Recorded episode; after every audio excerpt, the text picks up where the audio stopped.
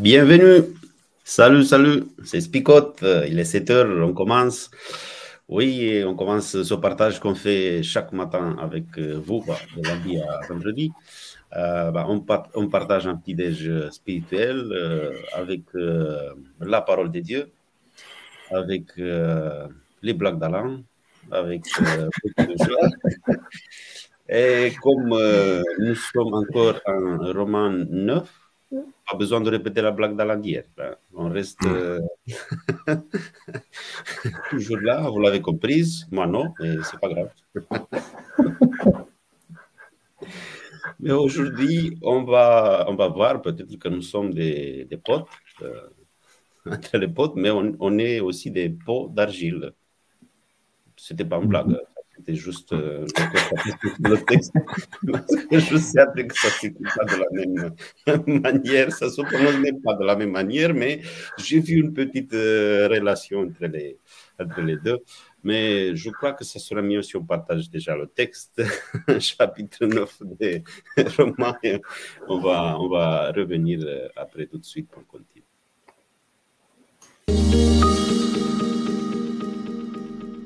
Mais alors tu vas me dire, Dieu fait encore des reproches, pourquoi donc? En effet, qui peut résister à ce qu'il veut? Mais qui es-tu, toi, pour discuter avec Dieu? Est-ce que le plat demande à celui qui l'a fait, pourquoi est-ce que tu m'as fait comme cela? Est-ce que le potier ne peut pas faire ce qu'il veut avec son argile? Avec la même terre, est-ce qu'il ne peut pas faire un joli plat et un plat ordinaire? Dieu a voulu montrer sa colère et faire connaître sa puissance. Pourtant, les êtres humains qui méritaient sa colère et qui allaient être condamnés, il les a supportés avec beaucoup de patience. Aux autres, il a montré sa pitié.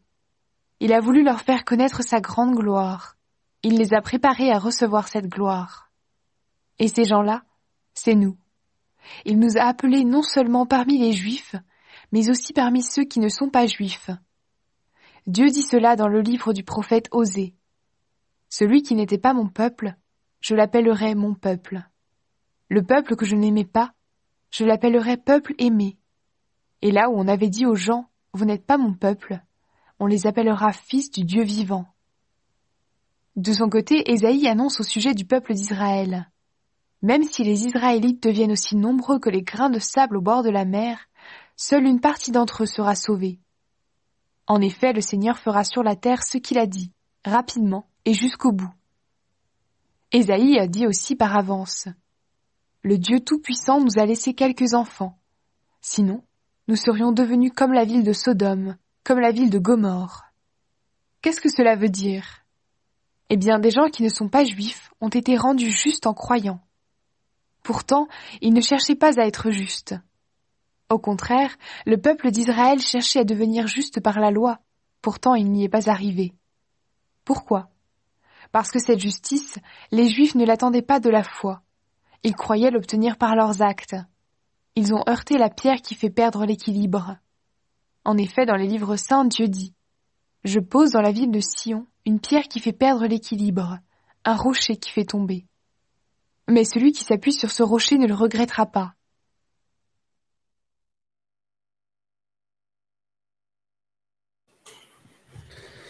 Euh, voilà le texte d'aujourd'hui. J'ai une question pour vous, Alain et Flick. Qu'est-ce qu'on fait? On, saute les premiers trois versets, 19, 20, 22 et 23, le premier quatre, et on, continue après ou...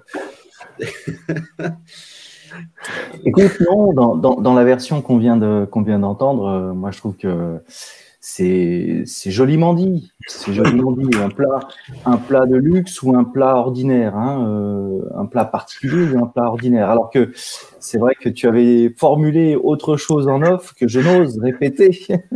bah si, dans la forme. Vas-y, dis-le, Cornel. Dans ta version, c'est quoi? C'est le sens. Euh, bah, euh, il fait un, une vase, un objet d'honneur, mais il fait une vase pour que l'utilise pour, je sais pas. la nuit la nuit. Voilà, à l'époque, on utilisait ça la nuit, un pot de chambre, quoi. Pour bah faire ses besoins. Mais oui, je suis désolé. Mais est-ce que l'un est moins utile que l'autre? Non? Oui.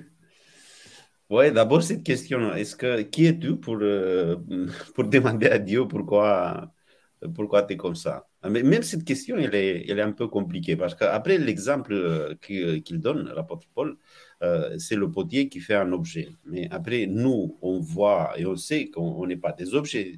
C'est Dieu, il nous a créés avec ce qu'on appelle euh, la raison, la capacité de raisonner, le raisonnement. Et ça signifie qu'il euh, il me donne la possibilité aussi de me poser des questions. Mm. Je ne suis pas comme, comme un objet. C'est pour ça que là, j'essaye de, comprendre Paul euh, et je, je, vous avoue que c'est un peu difficile, c'est un peu compliqué. Je ne sais pas si vous avez une solution. Voilà, ouais, ouais, disons que je, euh, si euh, le fait de discuter avec Dieu, je pense que c'est c'est quelque chose que Dieu souhaite, que Dieu demande encore une fois, que, que je sois en, en relation avec lui et même dans mon, mon incompréhension, d'être là en le questionnant, mais, mais pourquoi et, quelque part, c'est sain dans cette relation.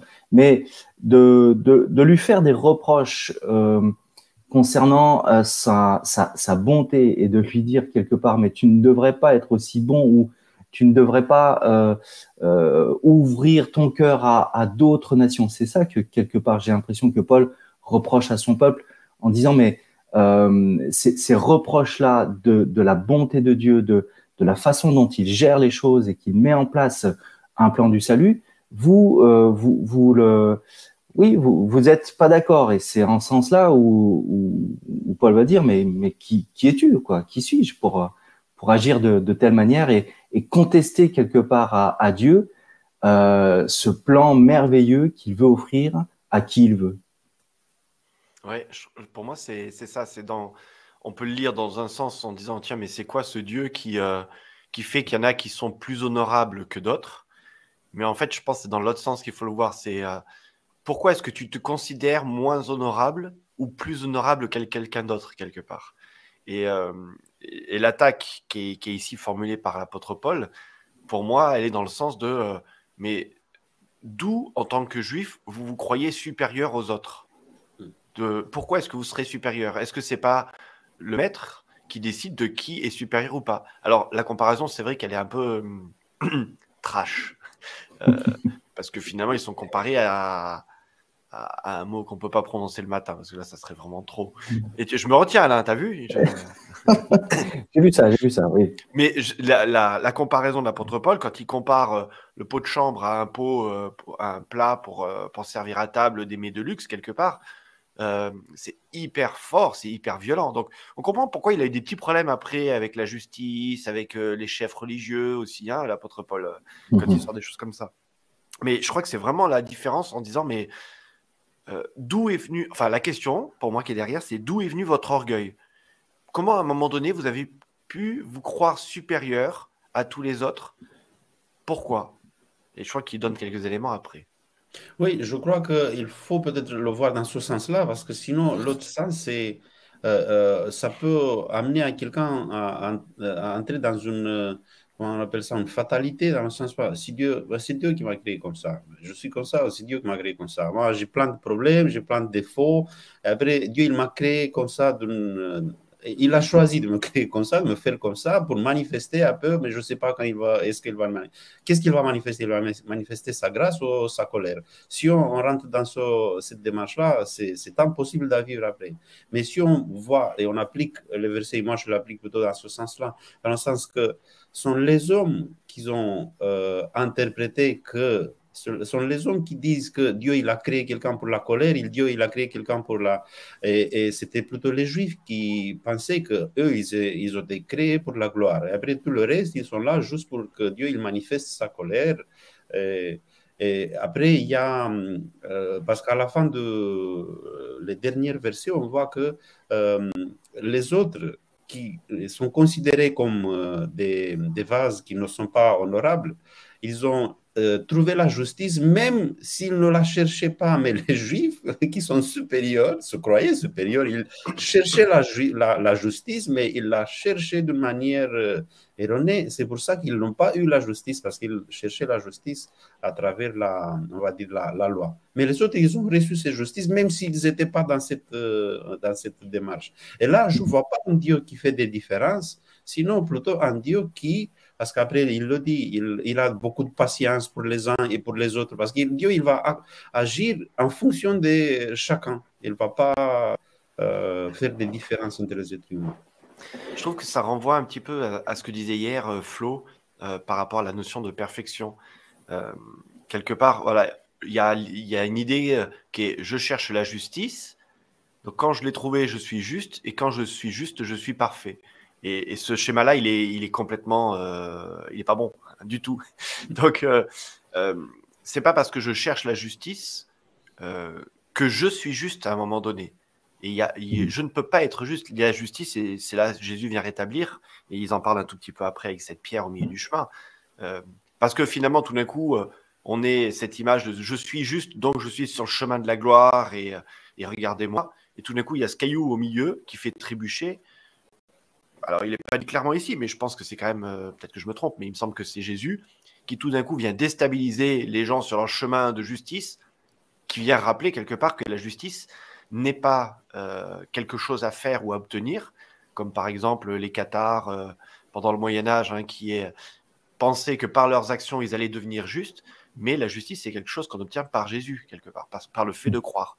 Et quand il vient replacer cette idée de c'est le fait de croire et tous ces gens qui sont pas juifs, qui sont justes, alors là, euh, là c'est de trop, quoi. Hein. Je pense que pour les interlocuteurs de Paul, euh, non, non, attends, eux, ils peuvent pas être justes, quoi. Hmm. Il, y a, aussi l'idée, si on revient avec l'image du potier, c'est que euh, l'objet devient plus important que celui qui a fait l'objet. Et de, croire que ça y est, je, suis un, objet et par moi-même, quelque part, je, je, prends cette importance et cette supériorité, et j'en oublie quelque part celui qui, qui m'a créé, celui qui m'a fait, celui qui nous façonne jour après jour. Et ce, ce créateur qui façonne, il, euh, il façonne aussi d'autres personnes. Euh, tiens, je suis pas seul. Euh, il y a d'autres utilités, qu'on soit un objet particulier de luxe ou un objet banal.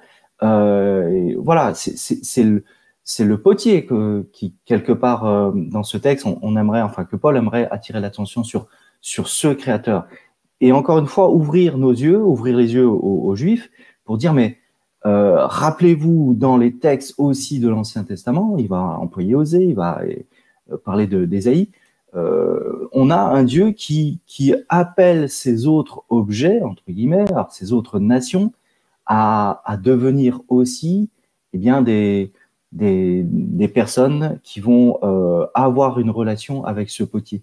Et c'est ça qui est, important, cette relation que j'ai avec, euh, avec celui qui m'a créé, et non pas euh, objet en, en, enfin objet sans indépendant et sans pouvoir quelque part être attaché à ce, à ce créateur qui, qui veut que j'ouvre mon cœur, j'ouvre mes yeux. Il y a quelqu'un d'autre. Ah tiens donc, je croyais être seul. Je voudrais revenir sur deux remarques euh, qui ont, été faites par Jean Renaud et puis par Gérard après.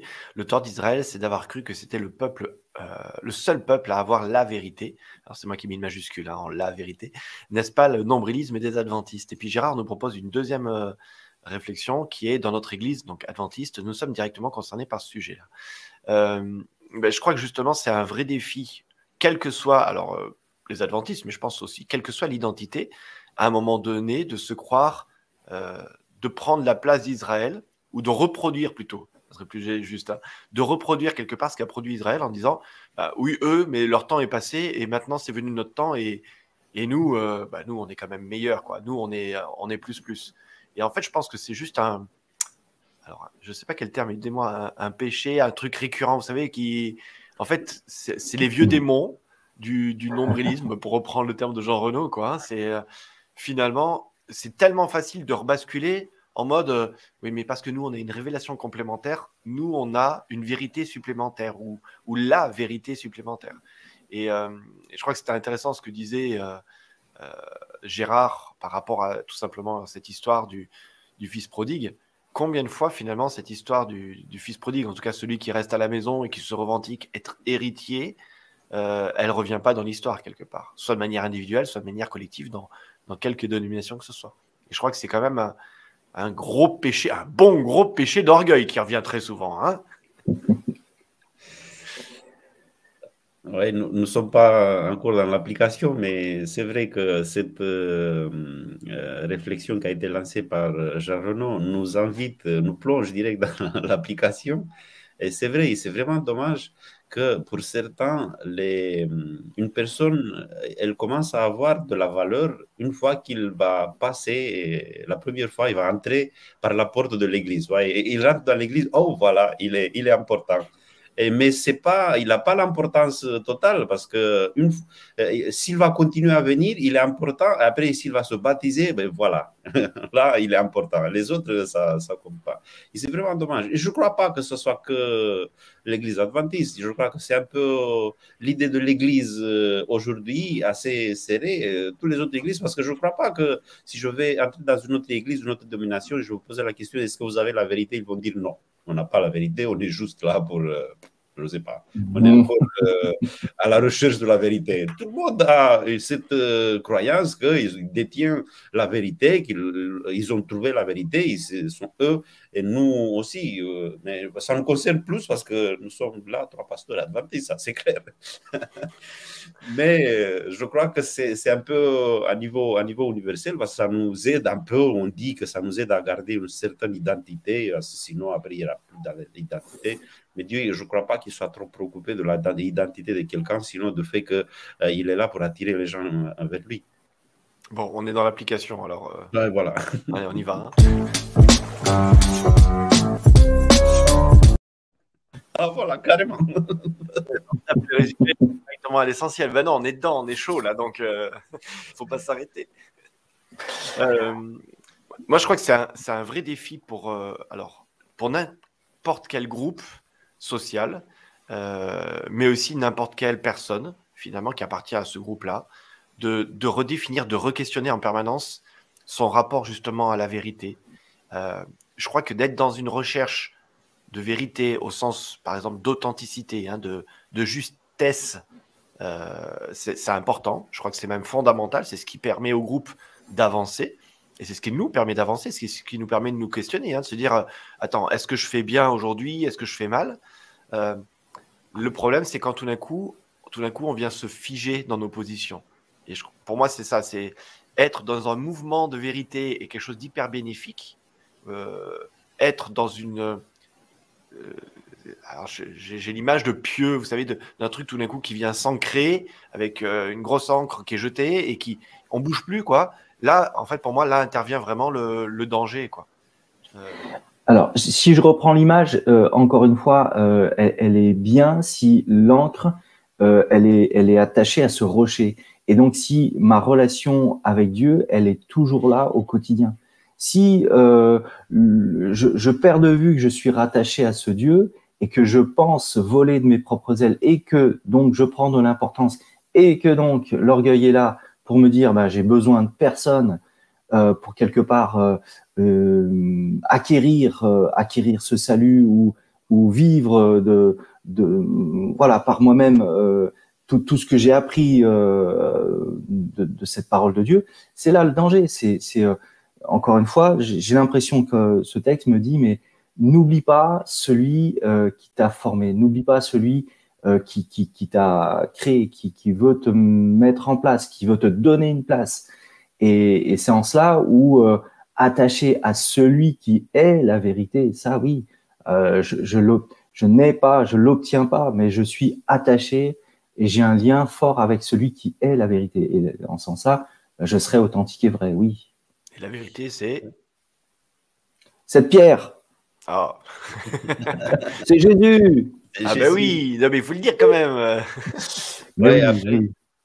Ah, et Pour rester sur euh, l'image de, de la pierre, euh, c'est en fait euh, Paul, il reprend aussi euh, les paroles de Jésus. C'est vrai qu'il y a une citation de, de l'Ancien Testament, euh, je ne sais pas si c'est Isaïe, euh, quand il parle de la, euh, de la- non, c'est pas Isaïe, mais il, il reprend une, euh, quand il parle de, de ce rocher, sur le- cette pierre euh, sur laquelle on est invité à, tomber, on va dire.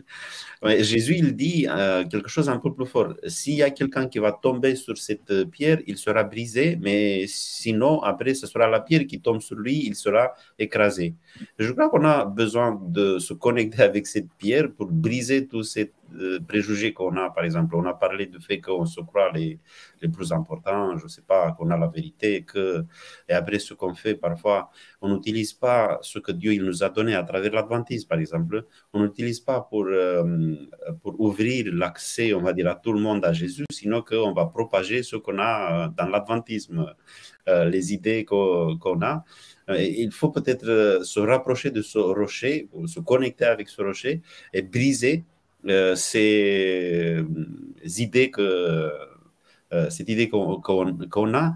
Et sinon, euh, la suite, ça sera, euh, bah, ce rocher, il va tomber dessus et après, euh, les idées, ils seront écrasées, mais les idées, ils seront écrasées avec celui qui les avait, je crois.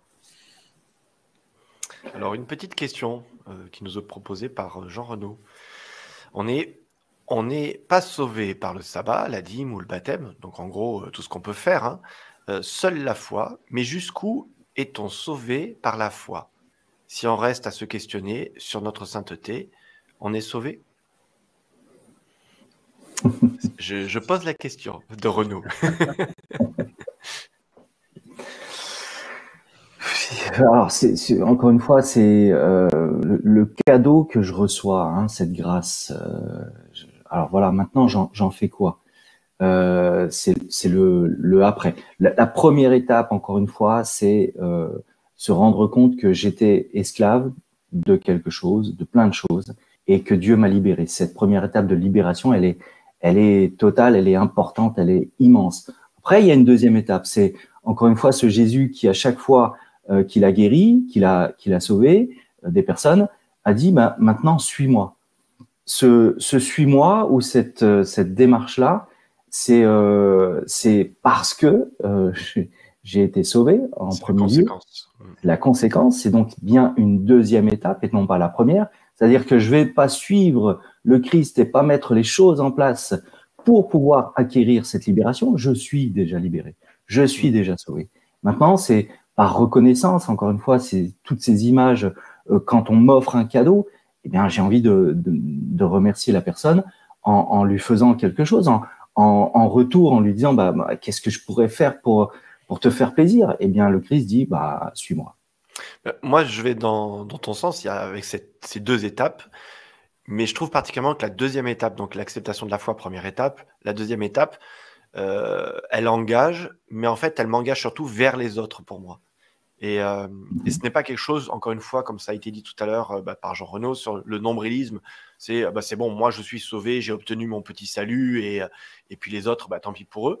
Et je pense que c'est exactement ce qui se passe dans ce texte de Romain, la, la critique en fait de l'apôtre Paul, c'est dire, bah voilà, vous, vous étiez dans votre monde, vous vous sauvez ou vous vous êtes sauvé tout seul, et vous en oubliez les autres, alors que ils sont tous peaux euh, créés par Dieu, d'accord? Peut-être que vous les dévalorisez, mais euh, votre mission, bah, c'est d'aller vers eux. Et, et pour moi, c'est le sens de l'évangélisation quelque part. C'est-à-dire que l'évangélisation, c'est pas de ramener à tout prix des gens euh, dans la, bo- au bon endroit ou de faire un travail, euh, une mission, et puis euh, voilà. Non, la question, c'est parce que j'ai accepté cette foi, naturellement, bah, je, je suis invité à aller la partager autour de moi et, et dire à ceux qui sont autour de moi, mais c'est quelque chose de merveilleux. Et s'il n'y a pas cette idée d'aller vers les autres, je reviens sur le début du texte qui nous disait, bah, il y en a beaucoup, mais en fait, euh, il y en a beaucoup qui vont rester sur le banc de touche. Bah, pour moi, c'est la même idée. Si, ma foi, elle est uniquement pour moi et elle n'est pas vers les autres, alors c'est pas de la foi en fait. C'est c'est juste du nombrilisme, de l'égoïsme, et en fait, je suis coupé de, ce qui est véritablement important. Mhm. Oui, moi j'avais, euh, j'ai envie de dire jusqu'où on est sauvé par la foi, bah, jusqu'au bout. non, dans le sens que, oui, parce qu'après, si je me question sur la sainteté, c'était ça, je crois, la deuxième partie de la question. Mm. Euh, moi, euh, c'est une expérience, c'est mon expérience personnelle. Moi, je, je, me réjouis chaque jour de cette salut que, que Jésus m'a donné je fais des progrès, j'avance. Mais quand je parle de sainteté, je ne crois pas que j'ai atteint le perfectionnisme. Je ne l'atteindrai jamais dans cette euh, vie. Ce n'est pas mon, but d'atteindre de, ce, cette perfection que je sais que j'arriverai euh, jamais. Mais j'avance juste avec, euh, avec Jésus. j'avance juste avec, avec lui dans ma vie et j'ai pas j'ai pas peur euh, que je serai pas sauvé parce que je vois ce qu'il a fait déjà parce que le salut il est assuré sur la croix et après mon salut à moi ça euh, ça vient de de, de, marcher avec on va dire avec Jésus chaque jour je me pose pas des questions sur le perfectionnisme. Je suis pas parfait et j'arriverai euh, jamais en cette vie à être parfait. Mais après, une fois transformé par Jésus à la fin du temps, et jusqu'à jusqu'à ce moment-là, j'avance juste avec, avec Jésus, et avec mes potes aussi.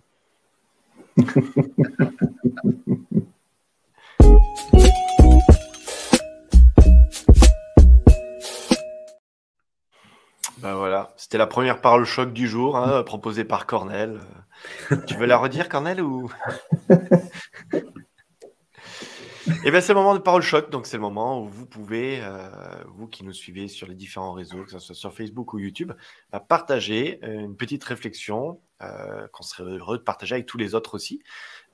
on met en lien, hein, c'est le but du jeu du matin, on met en lien les, uns et les autres dans, dans vos réflexions.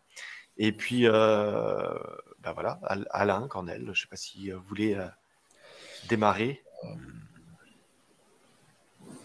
On commence avec euh, Sakina. Hein ça vous laisse le temps de mûrir la ah chose. Euh. Oui, oui, oui, Allez, Sakina nous propose Je ne suis pas la vérité, mais la vérité qui me transforme me rend vrai.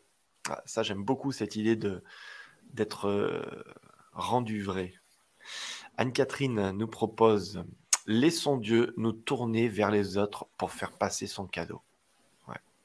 C'est là aussi, c'est chouette de se dire que Dieu produit en nous euh, cette action. C'est lui qui le réalise aussi en nous. Même si naturellement on est timide, on n'ose pas, bah, Dieu peut le faire, euh, peut le réaliser en nous, peut le produire en nous. C'est une parole très biblique, ça. Hein. Mm. Euh, Gérard nous propose un slogan sauver pour servir, être un serviteur inutile. Voilà, autre parabole aussi. Ouais, ouais, ouais. moi, j'ai envie de dire qui es-tu? Euh, en, réflexion avec ce que Paul disait, voilà, qui es-tu? Eh bien, un objet précieux entre les mains de Dieu.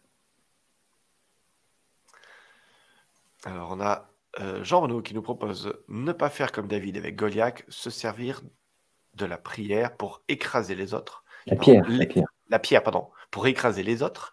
Laisser le potier faire son œuvre avec la terre meuble. Hmm.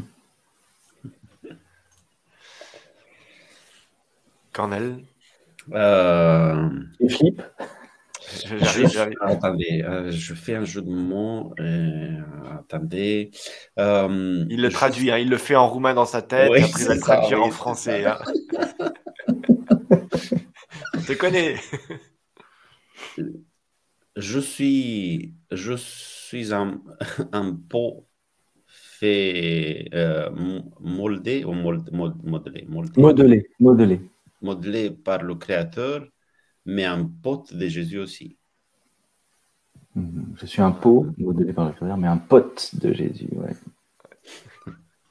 Euh, moi, j'allais dire, n'oublie pas que sur ton chemin, il y a une pierre qui te ramène à la vérité. N'oublie pas que tu as un pote en ciel, que tu as du potentiel.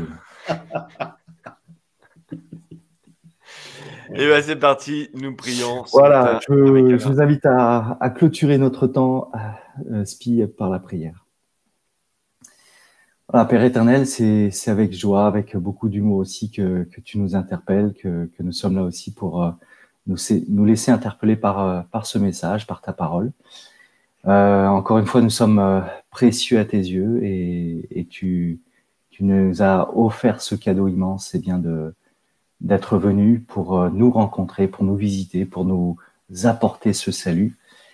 Et en retour, Seigneur, eh bien, nous voulons euh, vivre selon toi, être attachés à toi, être aussi tournés vers les autres, nous apercevoir que nous ne sommes pas seuls, mais que beaucoup d'autres, Seigneur, ont, ont, reçu aussi cette grâce. Et, euh, et ensemble, Seigneur, nous pouvons eh bien, nous tenir debout devant toi, en ayant cette assurance que tu nous regardes, avec bienveillance et parce que nous sommes précieux entre tes mains. Aide-nous, Seigneur, jour après jour et, et pour cette journée, eh bien, à continuer à avoir cette relation avec toi et à être attaché à toi. C'est en Jésus que nous te prions. Amen.